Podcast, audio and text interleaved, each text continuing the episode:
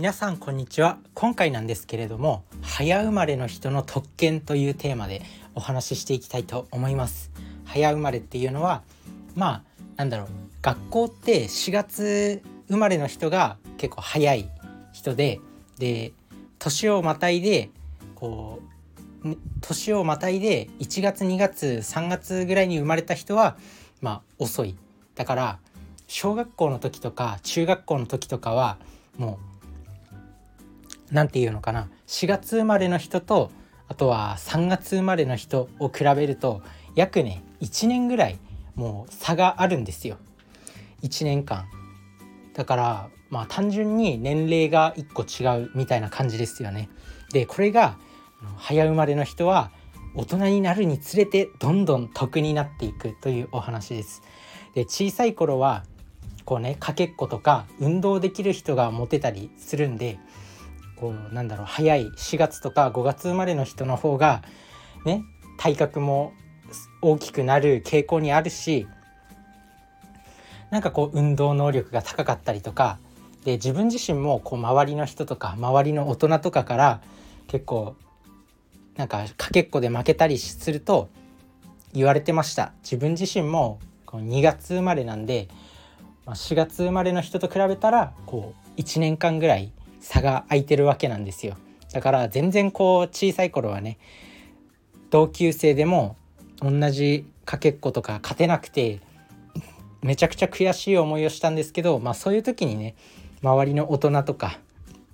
そういう人からかけられてたアドバイスが「お前は早生まれだから1年間ぐらい退学に差があるんだ」と。それでまあかけっこで負けるのはしょうがないとかって言われてきたんですけどなこれって早生まれの人って大人になるにつれてどんどん早生まれの人の方が得になっていく要は人間ってなんかね二十歳を超えたぐらい二十歳を超えたぐらいかな、まあ、30とか40とかになってくるともう少しでも若くいたいとかって思うようになってくるんですよ。そうすると早生まれの人ってそういう人たちよりも少しアドバンテージがあるっていうか若いんですよ。だからこう挑戦していける心をいつまでも失う失わない？だから逆転が起きるんですね。だから早生まれの人おめでとうございます。小さい頃は多分体格とかそういう運動能力とかで劣ってきたと思うんですけど大人になるにつれて逆転する瞬間が来ました。もう今だとねもうなんだろう自分自身も子供ができたらそんな言葉はかけたくないとは思うんですけどなんだろうもう下克上の始まりですよね。早生まれの人の下克上の始まり。要は他の人よりまあ、1年間だけど年が取るのが遅いんでその分若くいられる。その分挑戦の心を持っておける。やっぱ人間ってなんだかんだ言って同世代の人の影響を受けていくわけなんで少しでも若くいられるっていうのは気持ちを常に挑戦の心を持っておく上でもすごく重要になってくると思うんですよ。なので、まあ、こう思ったっていうお話ですね。科学的根拠とかあるのかどうかは知らないんですけどなんかねそういうことを自分は結構周りの人から言われてきた小さい頃言われてきてでふと大人になってみるとなんか早生まれの人って逆に得してんじゃんみたいな誕生日なかなか来ないから全然まだまだ俺何歳なんだよねってなんか年年齢の話になるじゃないですか。なんか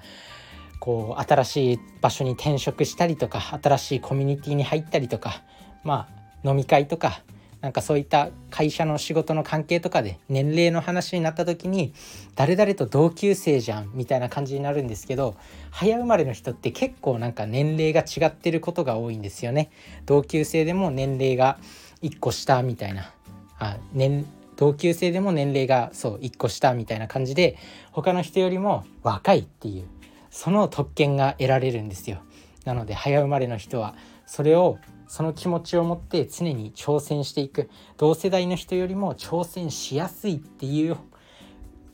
その同世代の人よりも挑戦の心を持っておけるっていうメリットがあるんでもう大人になるにつれて早生まれの人はどんどん得になっていきます。なので諦めず前に進んでいきましょう。小さい頃は負けていたって構わないんです。逆転が起きます。もうこれはね本当に自分が大人になって知った。大人になって知ることになった。いいいい現実というか誰もこういうこと小さい頃教えてくれなかったからね。だから自分で発見したって自分で発見したと思って最近すごく嬉しくなってます。誰も教えてくれなかったよこんなこと。小さい頃は本当に1年ぐらい差があるから体格で負けてしょうがないじゃん。4月生まれの人4月生まれの人と比べてもこう1年間ぐらい体格あの1年間ぐらいこう成長に差があるんだから負けたってしょうがないよっていうふうには周りの大人から言われたんですけど大